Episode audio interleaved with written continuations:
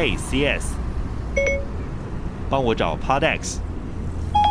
好的，马上为您准备。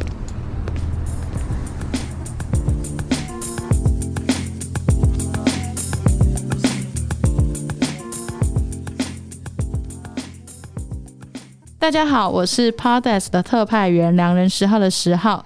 今天我们来到一家录音室，坐落于信心青年旅馆，在台北车站的附近。它是生动台北的录音工作室。今天我们就邀请到录音室的负责人李欧。Hello，大家好，我是生动台北的 Leo。今天我们要来做一个快问快答，是简单问你几个问题。好，没有问题啊。第一就是为什么要想要做一个录音室？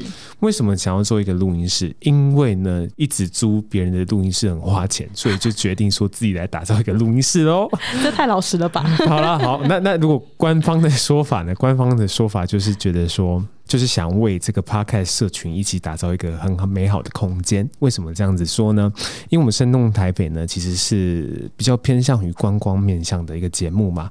然后我们就觉得说，其实如果 Podcast 录音空间结合别的场域，会有什么样的火花出现呢？就如果我们今天把 Podcast 的录音空间放在青旅里面。然后青旅外面又有共享空间，那它其实会汇聚很多，比如说来自国外的人，比如说来自就是 Co-working Space，他是他是自己自营的创作者。那其实就当这些创作者跟这些来自四面八方的声音汇集在这个地方的时候，它是其实可以玩出很有趣的创作的。是。我刚刚其实就想要问第二个问题，想说，哎，你这个内容就是我第二个问题的内容。好，我第二个问题就是你的录音室跟别人的录音室有什么样不一样的特色？我觉得是除了刚刚讲的那个，我们觉得说在这边可以遇到很多很有趣的人之外，我们想打造一个像家一样的录音空间。对，那像家一样的录音空间，就是真的，它就是一个很惬意、很疗愈的地方。十号刚刚有出去嘛，看一下我们那个 co-working space，然后一出去看到那个木质地的那个。共享空间，然后他两人就马上说：“哇，这里很适合养猫啊，就是很适合坐在这边发懒。”对，因为你们的是整个整片的落地窗，然后呃挑高的空间规划，嗯、然后还有一些绿色的植栽，就是时下你在完美的咖啡厅或是很多杂志上面会看到那个那那个样子，然后。嗯整个看上去就是偏北欧或日日系的风格，我觉得很舒服啦。对，那个那个这个青旅的创办人刚开始想要创办的时候，就是想要做环保永续的一个概念，所以他你出去看到很多绿色的植物跟木质调，他们想把一切的东西，虽然它是很漂亮的一个一个装潢，可是它其实所有东西都很重建。嗯，没错，真的。然后我就希望，就是大家走进来的时候，你像刚走进来的时候，你要换拖鞋嘛。对。他走进来都是一个很舒服的感觉，你会觉得说，哦，他就是你好像来到一个，就是可能啊，有人说来录音的时候，好像在是去那个汗蒸幕的感觉，就是走进来你要换拖鞋，然后到了一个完全不一样的场域，然后里面这个场域就是你可以做各式各样不同的东西，这种想象。或者是说换拖鞋的这个概念，真的感觉比较像要回到家里面的感觉，嗯，也可以这么说啊。嗯，我们台湾人或是亚洲人回到家会穿，会把拖鞋脱掉啊之类的。嗯哼，对，OK，好，那来问一些实际一点，大家比较想知道的事情。好，你说。录音室现在一个小时的价格多少？录音室一个小时现在是五百块钱，没有折扣吗？折扣吗？我们现在就是，我们现在就是没有折扣，没有啦，有啦，有有有谈一些比较长期的合作，就是如果你要做对上做长期的合作，我们就可以撕掉。就是我们我们其实，在宣传录音空间的时候，我们本来就是希望说，比如说我们现在做的 Podcast 新手村嘛，嗯，那这个 Podcast 新手村，我们本来就是希望在这个场域里面可以发生的，那。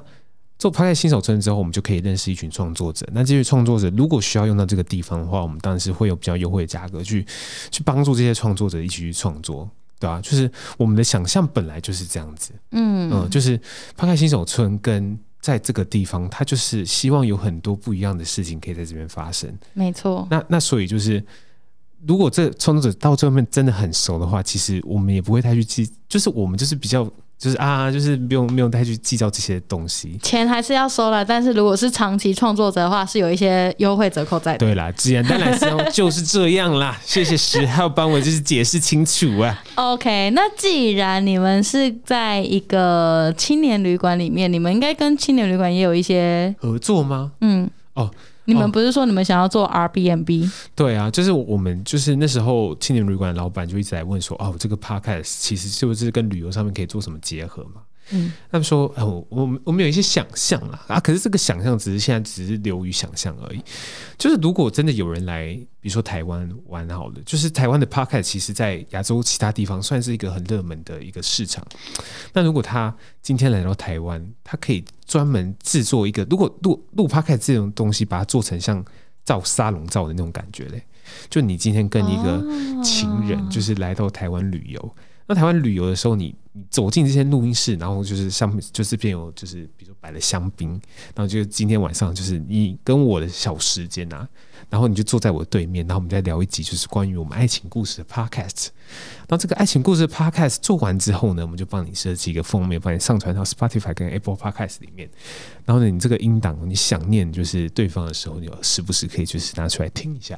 哇哇，这很棒哎！对，这是这这是一个很，就是我们我们有这种想法啊，可是这个想法不一定说是怎么样去执行，或者是怎么样去真正落实它。可是就觉得说，如果 Podcast 跟旅游结合，它会是什么样的一个想象？那这个东西只是现在只在一个很想象的阶段去执行它，那可是就是未来可以做更多不一样的事情啊。那我们就是比如说，现在现在声动台北。呃，工作室里面有明轩嘛？那明轩是观光巴士车长小姐嘛？那我之前是在做城市导览的。那比如说，我们跟呃青旅合作，我们是不是可以就是做一条，就是在录音室旁边的自己的一条路线？嗯，就是告诉大家说哦，怎么去用我们的角度，用观光客的角度去认识台北这座城市？对，对，就是我们也想去做做这件事情。嗯，所以就刚开始做录音室的时候，就是希望我们可以。着重在生动台北这件事上面，不是着重在说哦，录音室要就是长怎样赚很多钱或者这样子。OK，耶、yeah，感谢李欧跟我们分享这么的多。那有需求的朋友，或是想要来他们的录音室看看，都欢迎上生动台北的 Facebook 或是 IG，然后或者是上 Star Hostel 里面的官网，都可以做预定的动作。耶，谢谢你哦，谢谢大家。